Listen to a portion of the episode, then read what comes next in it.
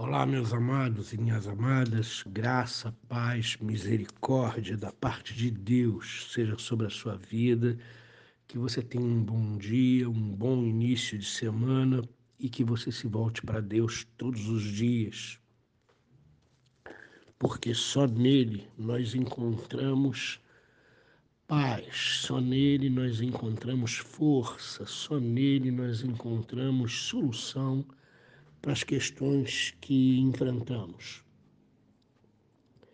Quero convidar você para meditar nas Escrituras, carta de Paulo aos Filipenses, capítulo 1, versos 17, 18, 15, 16 e 17, perdão. Versos 15, 16 e 17. Uh, eu vou ler para você. Alguns, efetivamente, proclamam a Cristo por inveja e porfia, outros, porém, o fazem de boa vontade. Estes que fazem de boa vontade, por amor, sabendo que estou incumbido da defesa do Evangelho. Aqueles, contudo, que fazem por inveja, pregam a Cristo por discórdia insinceramente, julgando suscitar tribulação às minhas cadeias. Esse texto, queridos, ele fala de uma coisa, de um sentimento ruim, muito presente na sociedade que a gente vive, que é a inveja. Inveja é você desejar ser o outro ou estar no lugar do outro, ou, de, ou cobiçar a posição que o outro ocupa, ou aquilo que o outro tem ou faz. O apóstolo Paulo, ele está preso num quartel de Roma e não mais numa prisão domiciliar como estava antes. E aí a situação dele ficou mais séria e mais grave. O que Paulo está dizendo é que o efeito do seu aprisionamento mais sério, mais grave, ele provocou dois sentimentos. Ele incentivou aqueles que pregam o evangelho por amor e de todo o coração a pregar com mais desassombro o Evangelho, tendo em vista a situação de Paulo. Porém, Paulo tinha muitas pessoas que o invejavam. E essas pessoas que invejavam Paulo se alegraram com o agravamento da sua situação. E elas então passaram a pregar mais o evangelho, mas não por amor, e sim por discórdia, e sim por inveja, é, tentando fazer com que a pregação deles causasse mais tormento ao apóstolo Paulo.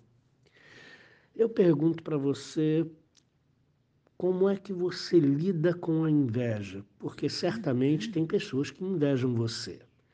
E certamente tem pessoas que você inveja, porque é um sentimento infeliz que está no nosso coração. Nós somos carnais. E volta e meia nós nos pegamos sentindo inveja do nosso próximo. É, tem alguns que percebem a inveja e a corrigem rapidamente. Tem outros que percebem a inveja e continuam alimentando a inveja e tem outros que sequer percebem ou assumem que são invejosos. Então você percebe aí três qualidades de pessoa. Mas vamos primeiro entender o texto. É, uma série de irmãos é, empreende a obra com uma nova seriedade por causa das algemas de Paulo, por causa da prisão de Paulo. Tudo aquilo que eu vou falar aqui tem a ver com o aprisionamento mais sério de Paulo, ok? É, uns por amor porque sabem que fui destinado à defesa do Evangelho. Nós estamos incumbidos da defesa do Evangelho e espero que você saiba disso. Defenda o Evangelho, levante a sua voz, não se cale, defenda a liberdade religiosa que é basilar para nós, não se cale. E, ao lado desses que se levantam e são incentivados pelo aprisionamento de Paulo e, por amor, pregam com mais desassombro o Evangelho, estão aqueles que estão servindo a proclamação, mas que levam segundas intenções e motivos obscuros nos seus corações. Aqui, Paulo traz à tona, com muita franqueza, uma dificuldade que constantemente transparece ao longo da história da igreja. Para nós, é tanto assustador quanto consolador que ela já existisse, no caso a inveja, em tal medida naquele tempo. A inveja se intromete entre os pregadores do Evangelho. Com quanta profundidade a inveja está arraigada em nosso coração, mais profundamente que muitos outros pecados. Nem mesmo uma conversão autêntica simplesmente arranca a inveja do nosso coração. Isso precisa ser trabalhado objetivamente por nós. Ela também se manifesta em pessoas que prestam um serviço tão sério a Jesus que nem mesmo se calam em situação de perigo. Em Roma, talvez fossem pessoas que, antes da chegada de Paulo, detinham posição de destaque na vida da igreja romana e cuja palavra era alvo de atenção especial. Perderam esse status quando Paulo chegou a Roma. Agora era possível perceber a poderosa influência de alguém como Paulo em Roma, tirando o status daqueles que já estavam lá antes dele. Essas pessoas sentiram-se relegadas a segundo plano e privadas de sua importância interior. Então surgiu a inveja. Onde, porém, opera a inveja, aparecem necessariamente ciúmes, contendas e discórdia, que são frutos da inveja. Da inveja brota o prazer malicioso. No fundo, tais pessoas se alegram pelo fato de Paulo ter sido neutralizado pela transferência da prisão domiciliar para um quartel romano. Agora, já, já não os atrapalha, já podem recuperar sua posição. Consequentemente, também eles se tornam zelosos, mas não por amor ao Evangelho, mas por interesse próprio.